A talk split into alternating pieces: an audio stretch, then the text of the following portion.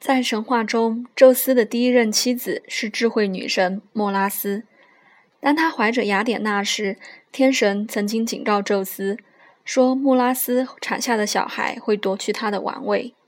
宙斯为了自保，一口就吞下了莫拉斯和尚未出生的雅典娜。正如谚语所说的：“吃什么补什么。”宙斯也因此而拥有了最高的智慧。最后，宙斯感觉一阵头痛欲裂，便自行产下了雅典娜。雅典娜不只是宙斯最钟爱的小孩之一，也成了智慧女神。这个故事让我们知道木星如何在第九宫之中展现最好的一面。第九宫是木星自己的宫位，也是射手座掌管的领域。在宙斯的眼中，智慧第一的女神莫拉斯会带来威胁。所以不能让他产下任何后代。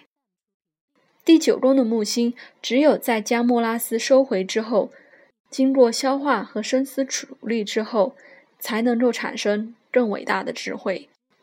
如此一来，才能安心的去爱，且继续生存下去。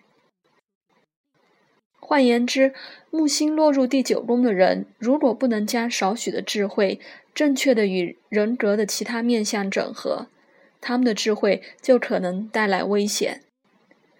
有些极端的例子是，木星在这个位置的人认为自己无所不知，往往会用“上帝如果不想我这么做，就不会将这些想法放入我的脑袋”为理由，合理化自己想要做的任何事情。暗杀马丁·路德·金的刺客詹姆斯·厄尔雷的白羊座就落在第九宫。杀人魔理查德·斯派克则是双子座木星落入第九宫。被称为“伦敦上流男孩”的劫匪，把抢劫伦敦的卡地亚珠宝店当成开玩笑。他的木星也在第九宫。简而言之，木星回到了自己的天生宫位，会做任何自认为理所当然的事情，同时还会疯狂地崇拜自己的哲学和信仰。将这些视为适用于自己的法律。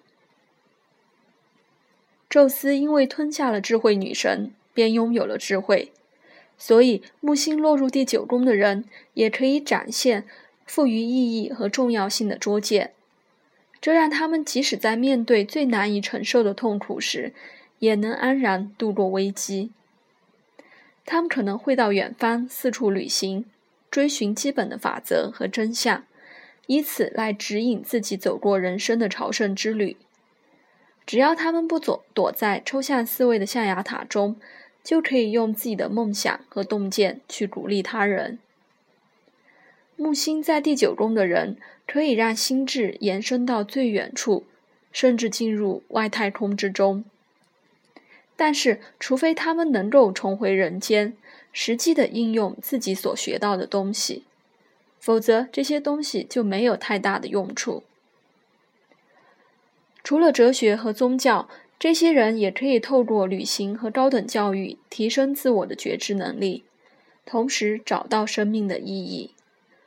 鼓励他们朝这些方向发展是很明智的做法。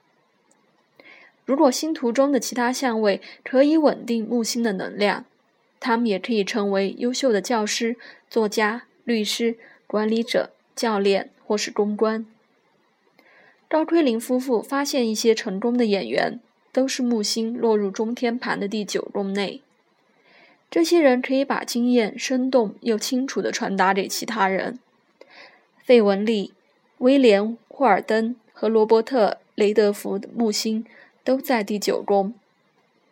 如果相位和谐，代表他们会与姻亲维持良好而有利的关系。